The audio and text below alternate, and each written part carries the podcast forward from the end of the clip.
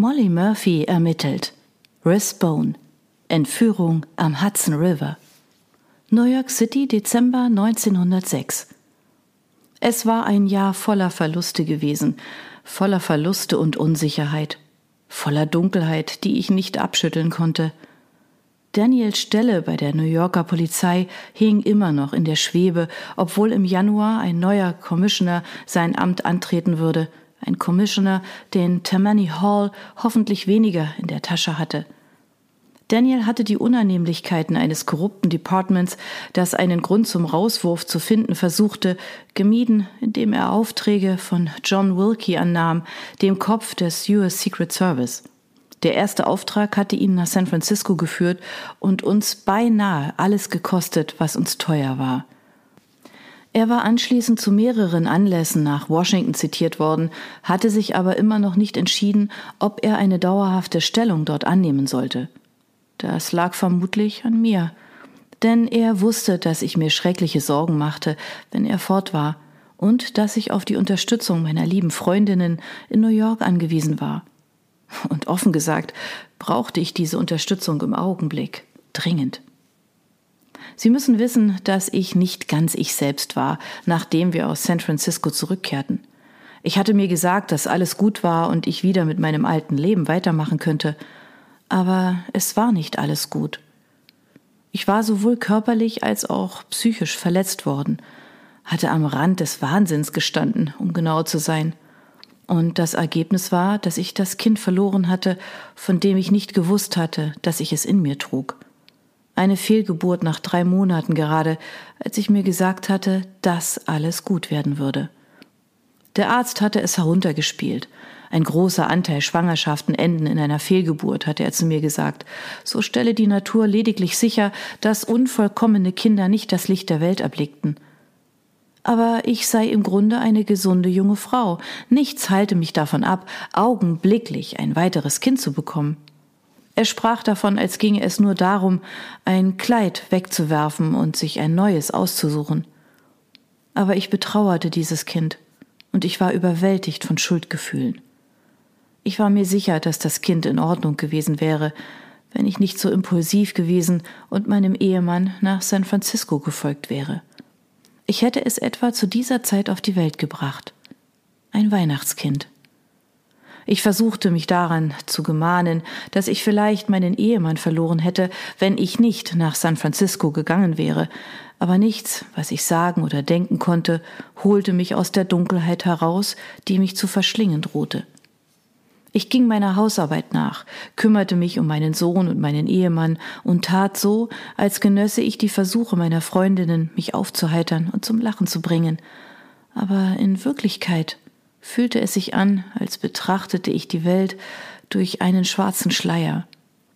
Und gerade als ich spürte, keine weiteren schlechten Nachrichten vertragen zu können, kam sie dennoch. Im Oktober erhielten wir ein Telegramm, in dem stand, dass Daniels Mutter ins Krankenhaus gebracht worden war, mit einer Lungenentzündung. Sie war so krank, dass wir glaubten, wir würden sie verlieren. Ich muss gestehen, dass ich Mrs. Sullivan, wie ich sie immer noch nannte, nie sonderlich gemocht habe. Ich hatte immer das Gefühl gehabt, dass sie mich als Enttäuschung sah, weil sie gewollt hatte, dass ihr Sohn eine bessere Partie macht und in der Gesellschaft aufsteigt. Aber es tat mir weh zu sehen, wie verzweifelt Daniel bei dem Gedanken war, seine Mutter zu verlieren. Ich schätze, das Band zwischen Mutter und Sohn ist ein starkes. Erstaunlicherweise stand sie das Schlimmste durch, und ich nahm meinen Sohn Liam mit nach Westchester County hinauf und half der betagten Haushälterin Martha dabei, nach Daniels Mutter zu sehen, während sie sich erholte. Mein junges Mündel Bridie ließ ich bei meinen Nachbarinnen Sid und Gus, so dass sie weiter zur Schule gehen konnte. Sie erblühte zu einer selbstbewussten und gebildeten jungen Frau, und ich wollte ihre Ausbildung nicht unterbrechen. Mich einer solchen Herausforderung zu stellen, war vermutlich eine gute Sache. Es lenkte meine Gedanken von meinem gegenwärtigen Zustand ab. Tatsächlich ertappte ich mich, als Weihnachten näher rückte, dabei, dass ich mich auf das Fest freute. Daniel würde aus Washington nach Hause zurückkehren, dann würde er Bridie nach Westchester hinaufbringen und sich uns anschließen. Ich stellte mir vor, wie wir in den nahegelegenen Wäldern einen großen Baum schlagen würden. Mrs. Sullivan wäre nicht in der Lage zu backen, aber sie könnte mir ihre Lieblingsrezepte beibringen. Und Liam war jetzt zwei Jahre alt und groß genug, um beim Schmücken des Hauses zu helfen. Tatsächlich waren wir bereits im Wald gewesen und hatten Pinienzapfen und Stechpalme gesammelt. Dann, zwei Wochen vor den Feiertagen, erhielt Mrs. Sullivan einen Brief. Ihr Gesicht erhellte sich, als sie sah, von wem er war. Ach nein, es ist Florence Lind, sagte sie und blickte zu mir herauf. Wir waren in der Kindheit Busenfreundinnen. Wir sind seitdem in Kontakt geblieben, obwohl unser Leben so unterschiedliche Wege genommen haben. Sie war ein eigensinniges junges Mädchen und wurde zu einer starken Frau. Sie hat nie geheiratet, aber sie wurde eine führende Stimme in der Suffragettenbewegung. Nicht, dass ich das gutheißen würde, wohlgemerkt. Ich habe immer geglaubt, dass der Platz einer Frau zu Hause ist und dass es an den Männern ist, das Land zu führen. Aber Florence brannte dafür, bis ihre Lieblingsschwester tragisch ums Leben kam und zwei junge Töchter hinterließ. Florence hat sich augenblicklich von ihrer Sache abgewandt, um die Kinder ihrer Schwester großzuziehen. Sie hielt inne und ich konnte sehen, wie sie den Brief las. Oh, wie nett, rief sie. Das ist aufmerksam von ihr. Sie hob wieder den Blick. Es scheint, als sei es ihr in jüngerer Vergangenheit ebenfalls nicht gut ergangen, und sie hat eine ihrer Nichten aufgesucht, um bei ihr zu leben. Nicht weit von hier, wie es sich ergibt. Scarborough, kennen Sie das? Es liegt am Hudson. Es gibt einige hübsche Anwesen in der Gegend. Sie nickte zufrieden. Das Haus heißt anscheinend Greenbriers. Florence sagt, es sei überaus gemütlich. Ich erinnere mich, dass sie mir erzählte, dass ihre Nichte eine gute Partie gemacht hat. Mm, Cedric van Eycken aus einer der alten holländischen Familien, wissen Sie, ah, wie auch immer. Florence ist jetzt bei Ihnen eingezogen und schreibt Folgendes. Ich habe von meinen gemeinsamen Freunden erfahren, dass du ziemlich krank gewesen bist, liebe Mary. Meine süße Nichte Winnie hat mir gesagt, ich solle mich in ihrem Haus wie zu Hause fühlen und alle Freundinnen einladen, die ich möchte. Also dachte ich mir, dich zu Weihnachten nach Greenbriers einzuladen. Es würde dir richtig gut tun. Große prasselnde Feuer, gutes Essen und wir zwei alte Damen könnten nach Herzenslust plaudern. Es wird sein wie in alten Zeiten, oder nicht? Bitte sag, dass du kommst.